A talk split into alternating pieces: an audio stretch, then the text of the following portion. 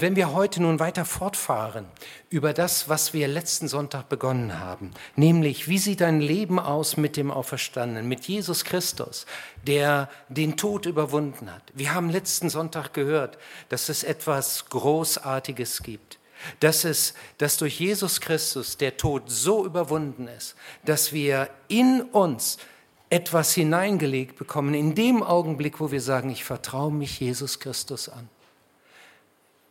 wo ich das sage, hier hast du meine Schuld, bitte schenk du mir neues Leben, vergib mir, kommt ein Samenkorn, ein Samenkorn ewigen Lebens in mich hinein. Und auch ich werde nicht mehr sterben, mein Körper schon, aber meine Seele nicht mehr. Das ist Auferstehung, das haben wir gefeiert. Und dann beginnt etwas Neues. Wir bekommen eine neue Berufung für dieses neue Leben.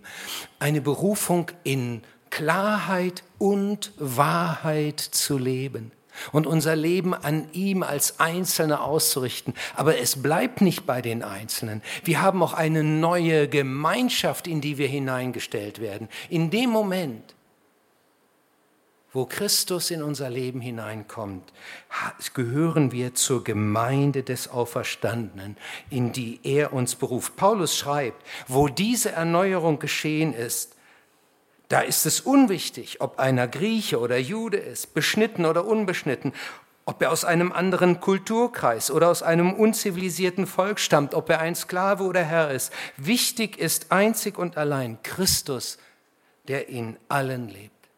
Für diese neue Gemeinschaft, die Christus stiftet, ist es unwichtig, ob ich Pastor oder Ehrenamtlicher bin. Ist es unwichtig, ob ich Professor oder Hartz-IV-Empfänger bin? Ist es unwichtig, ob ich in diesem Land geboren wurde oder aus Syrien komme? Ist es unwichtig, ob ich Mann oder Frau, ob ich jung oder alt bin? Einzig und allein ist Christus wichtig. Das unterstreicht Paulus. Allein Christus, der in allen lebt. Christus hat der Gemeinschaft derer, die an ihn glauben, eine neue Grundlage gegeben hat sie neu zusammengeordnet. Sie ist kein Interessensverband von irgendwelchen, die ein bisschen im Glauben vorankommen. Wir kommen hier heute nicht zusammen als Einzelne, die einen Zweckverband gegründet haben, damit sie im Glauben nicht auf der Stelle treten oder äh, zurückgehen, sondern wachsen. Nein, das ist nicht unser, äh, äh, das Ding, was uns hier zusammengeführt hat. Wir kommen hier zusammen als die, die eine neue Familie bekommen haben, die Christus zusammengeordnet hat als die, von denen Gott sagt, sie sind seine Kinder. Und wir gehören damit zu der Familie Gottes oder anders ausgedrückt zur Gemeinde des Auferstandenen. Als wir in diese Welt hineingeboren wurden, haben uns unsere Eltern einiges mitgegeben. Also wahrscheinlich ist deine Nasenform, auch bestimmte Körperteile, doch stark beeinflusst von deinen Eltern. Du konntest dich da nicht gegen wehren. Vielleicht war es auch gut, aber äh, man bekommt eine Menge Mitangaben an Dingen, äh, wie wir uns verhalten. Wir sind geprägt durch die Herkunft. Wir sind auch hineingeordnet in eine irdische Familie, in eine Verwandtschaft. Die können wir uns auch nicht aussuchen. Die Herkunft gibt unsere Bestimmung vor. Und genauso ist es im Glauben. In dem Moment, wo ich zum Glauben finde, habe ich eine neue Bestimmung. Ich kriege eine zusätzliche Familie, eine geistliche Familie. Paulus sagt, Gott hat uns in seine Gemeinde berufen.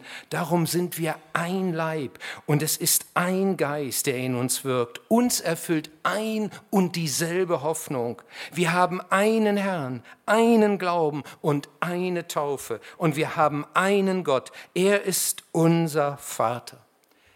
Wisst ihr, was die Konsequenz ist? Glaube ist keine rein private Sache. Glauben kann man nicht für sich allein leben. Nein, wir haben eine zusätzliche Familie in dem Moment, wo wir zum Glauben kommen. Und diese Familie ist die Familie Gottes. Das ist die Familie derer, die ihr Leben an Jesus Christus gebunden haben. Gott ist ihr gemeinsamer Vater. Heute Morgen, heute Morgen haben wir Familientreffen, ihr Lieben. Wir kommen als Verwandtschaft zusammen. Als derer, als diejenigen, die an Jesus Christus glauben, die zu ihm gehören. Wenn wir an Jesus Christus eben glauben, das ist die Voraussetzung. Er ruft uns zusammen. Und er ist auch jetzt hier. Nicht zu sehen, aber unsichtbar ist er da. Und er freut sich, wenn seine Familie kommt. Und er freut sich, wenn er seine Kinder beieinander hat. Und er will uns etwas mitgeben. Aber gleichzeitig ist noch was anderes.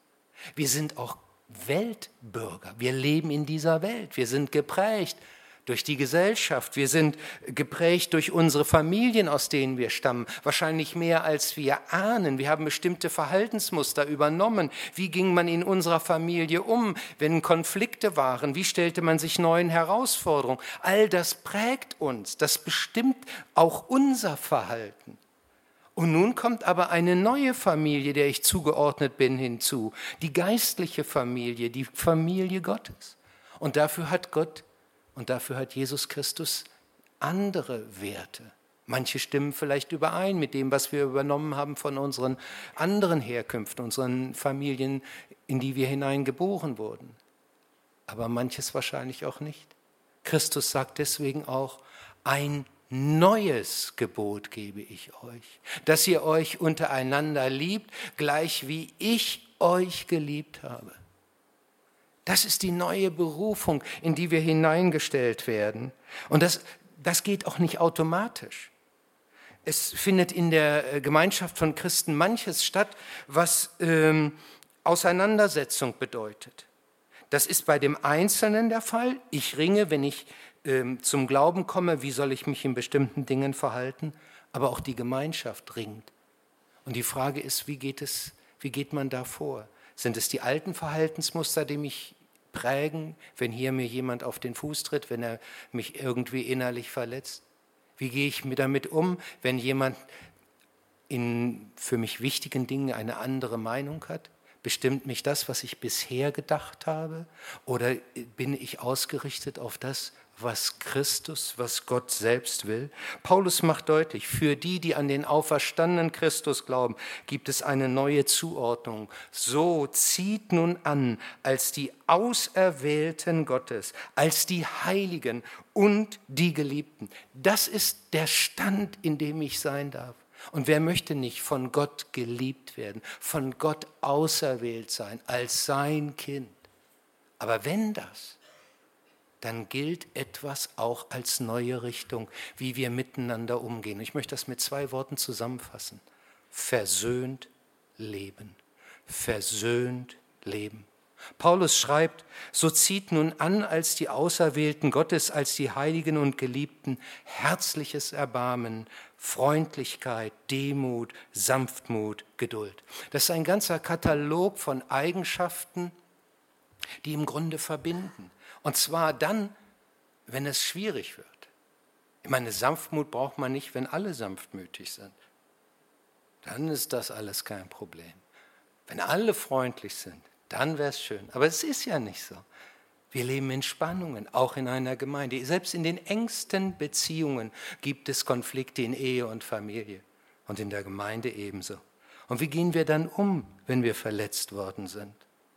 Wisst ihr, was es dann braucht?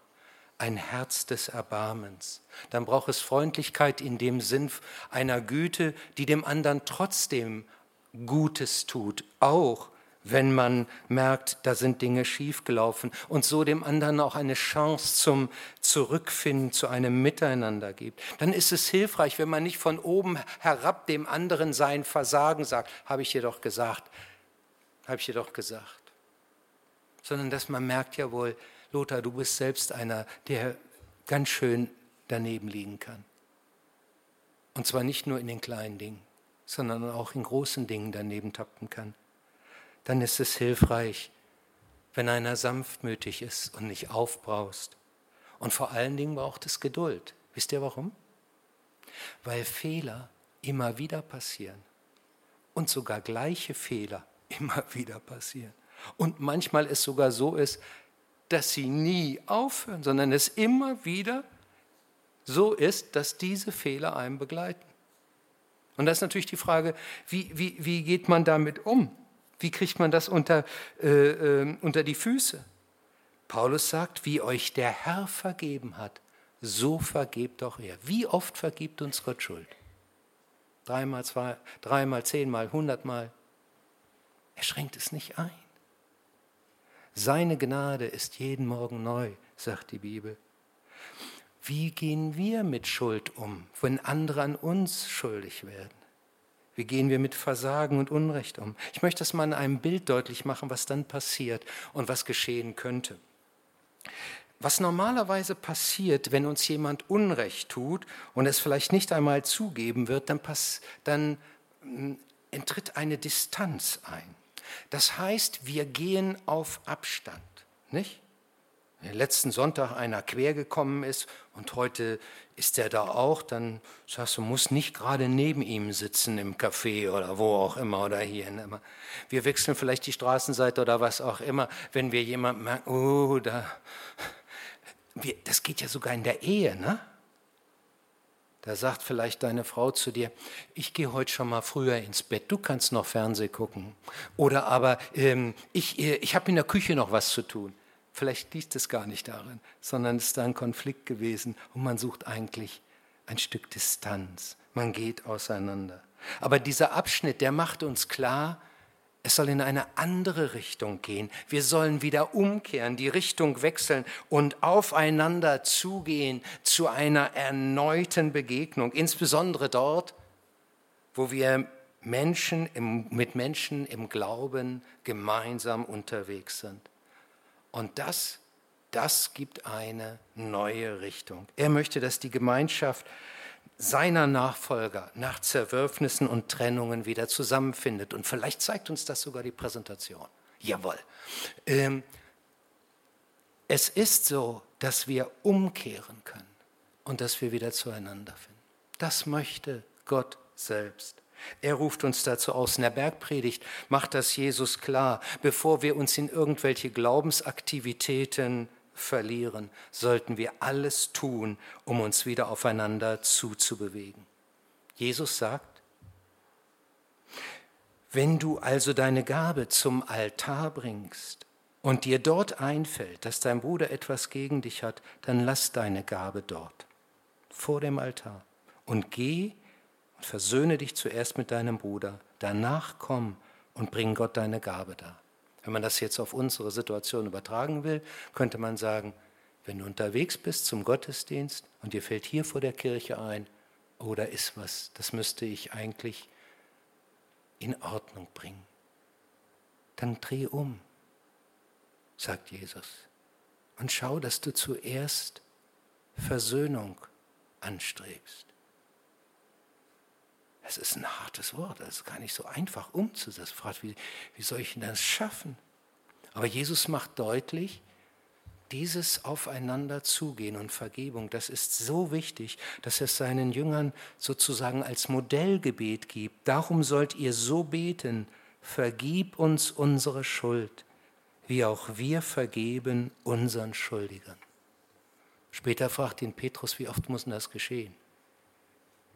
Und Jesus sagt, Vergebung ist nicht aufkündbar, ist nicht begrenzt.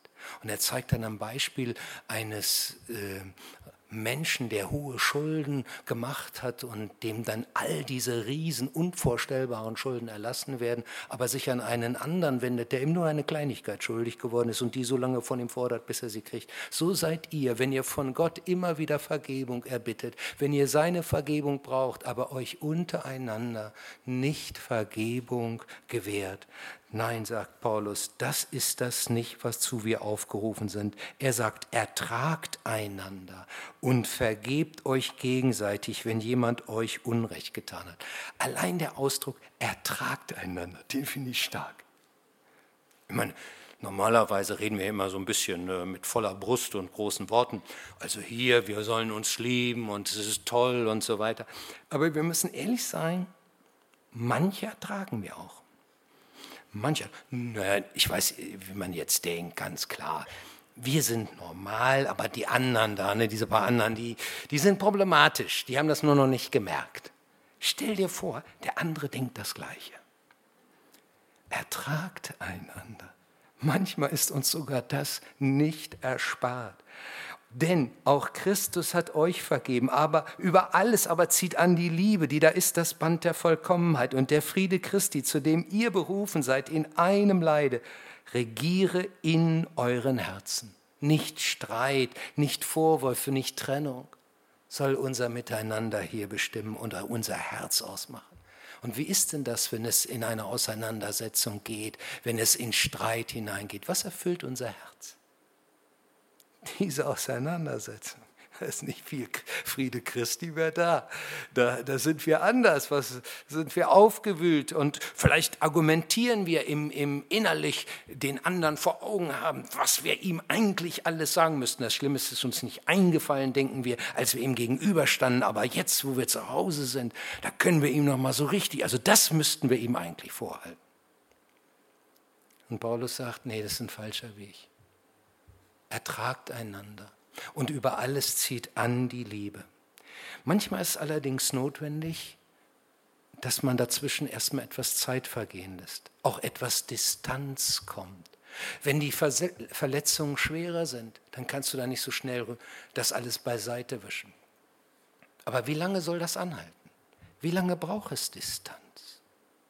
Paulus schreibt an die Epheser im Kapitel 4, Vers 26, lasst die Sonne nicht über euren Zorn untergehen.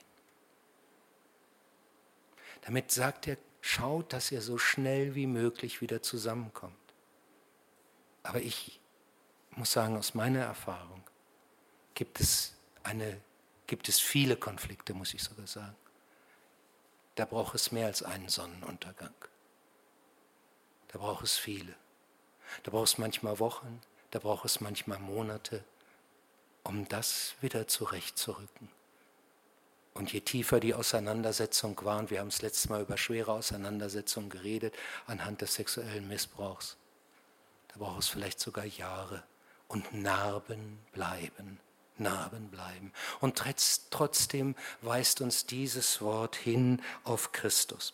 In dem Buch, das ich auch erwähnte, in dem Infoblatt von Willi Weber, Vergebung geht nicht nur im Kopf, wie man Verstand und Gefühl in Einklang bringt, beschreibt er drei Menschen. Eine Frau, die als Kind erfahren hat, wie ihr Bruder, der krank war, die gesamte Zuwendung immer der Eltern bekam und immer wenn sie etwas hatte, hatte, bekam sie so, oder sie hatte mindestens das Gefühl, als ob man zu ihr sagte, warte mal, warte mal. Ist die Gefahr, wenn es in einer Familie jemand gibt, der viel Fürsorge braucht, dass man darüber den vergisst, der nicht schreit oder der nicht so hilfsbedürftig da ist. Und dann kann sich in einem Menschen etwas festsetzen. Du bist ja nicht so wichtig. Du wirst zurückgestellt warte mal. Und dann kann es zu einer Wunde kommen. Vielleicht sitzt du hier und hast so eine Wunde. Er spricht von einem anderen, der als Jugendlicher erlebt hat, wie seine Schwester umkam bei einem Autounfall, weil ihr Freund sich völlig daneben benommen hat. Und nun kommt noch was dazu. Er hatte eigentlich er hätte das eigentlich verhindern können, ein Stück weit. Wenn er das getan hätte, vorher die Schwester bei sich behalten, die hatten was abgemacht, das hat nicht funktioniert. Und so mischt sich mit den Vorwürfen gegen den Freund auch noch Selbstkritik. Und wie gehst du damit um? Wie gehst du damit um? Wie gehst du mit, damit um, das ist dann diese dritte Person, die erleben musste, wie in der Ehe auf einmal ein Dritter eindrang, die Ehe auseinanderbrach. Wie gehst du damit um? Das braucht Prozesse. Das beschreibt Willi Weber in seinem Buch. Manchmal ist das sogar so ein Weg, der geht auf und ab, der ist nicht geradlinig.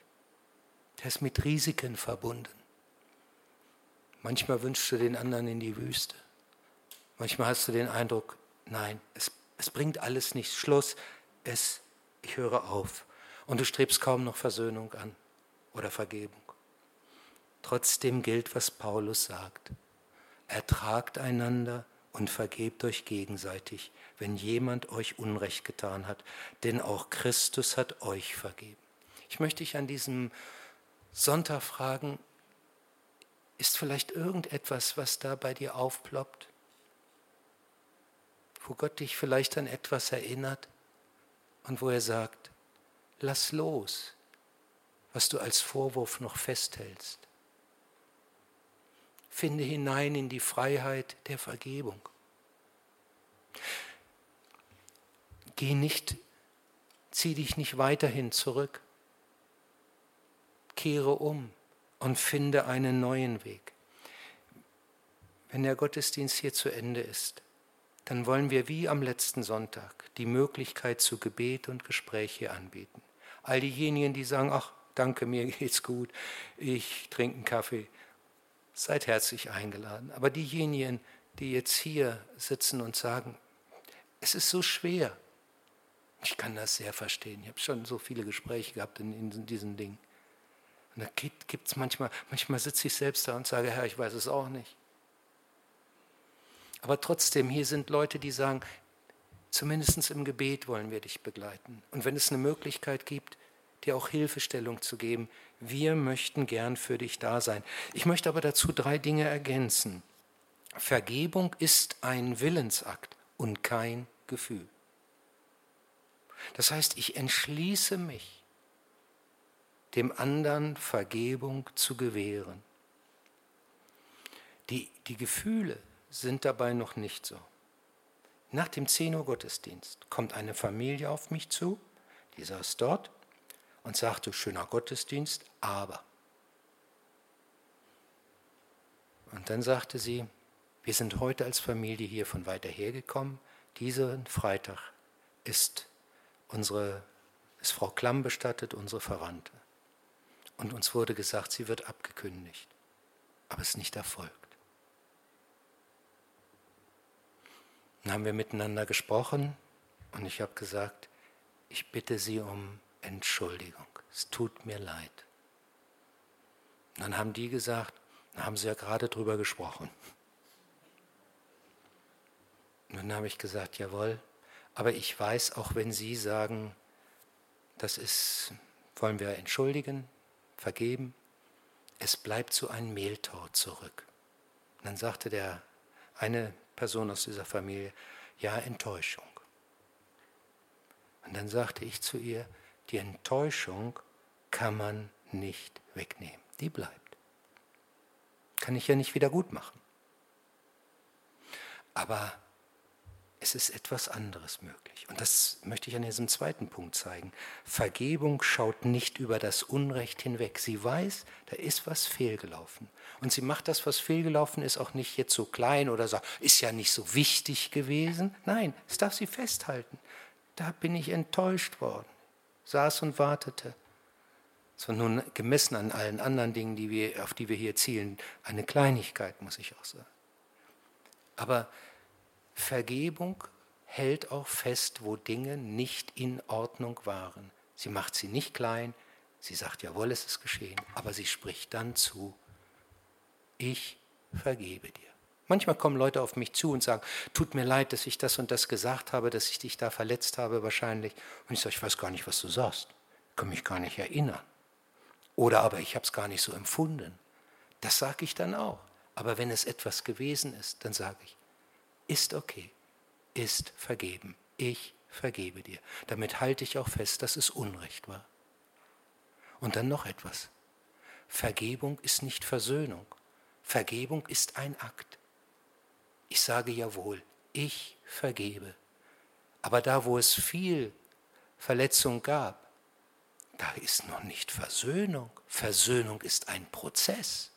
Der braucht Zeit. Und der braucht auch manchmal das Erkennen und Fühlen, dass etwas anders ist. Da muss Vertrauen wieder neu gebaut werden, da muss Vertrauen wachsen. Und das, das geht nicht so einfach mit einem Klacks, sondern das braucht Zeit. Und wenn man das vorschnell macht, dann glaube ich, ist sogar ein Scheitern sehr schnell vorprogrammiert.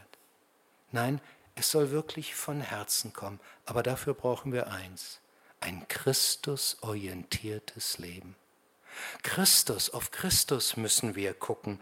Er gehört in die Mitte unseres Lebens und auch in die Mitte unserer Gemeinschaft.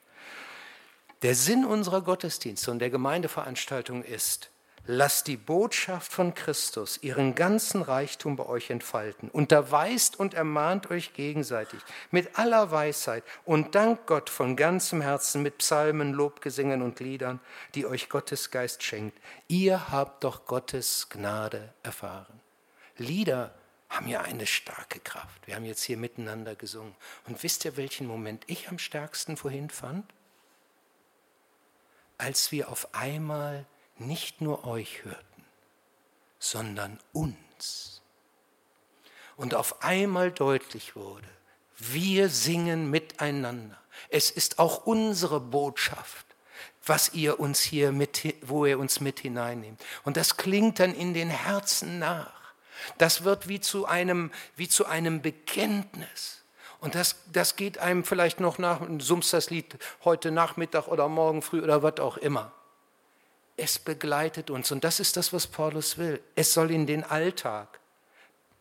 Er sagt dann weiter, all euer Tun, euer Reden wie euer Handeln soll zeigen, dass Jesus euer Herr ist. Weil ihr mit ihm verbunden seid, könnt ihr Gott, dem Vater, für alles danken.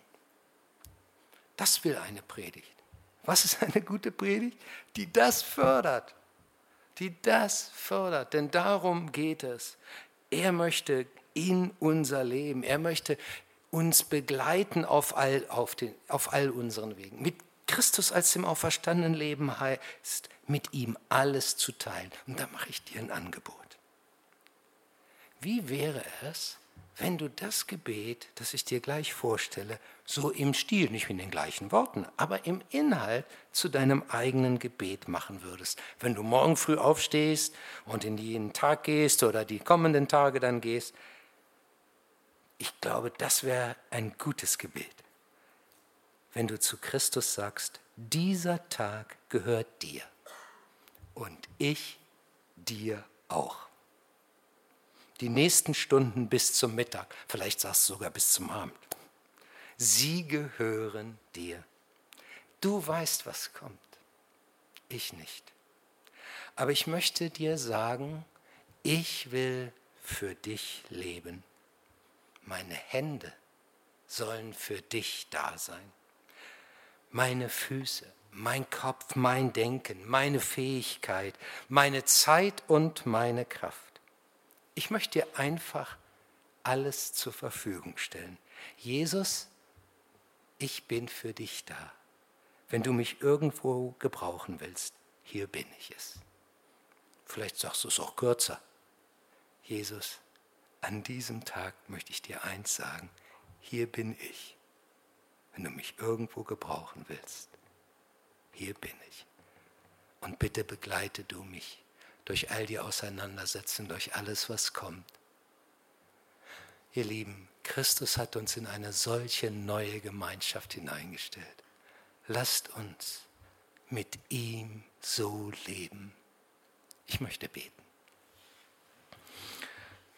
Herr Jesus Christus, ich danke dir für dein Wort, für alles, was du uns schenkst. Und ich möchte dich bitten, dass du uns hilfst, gerade wo Dinge angesprochen sind oder in uns nun irgendwo in Bewegung kommen, wo wir merken, wir sind auf einem unguten Weg.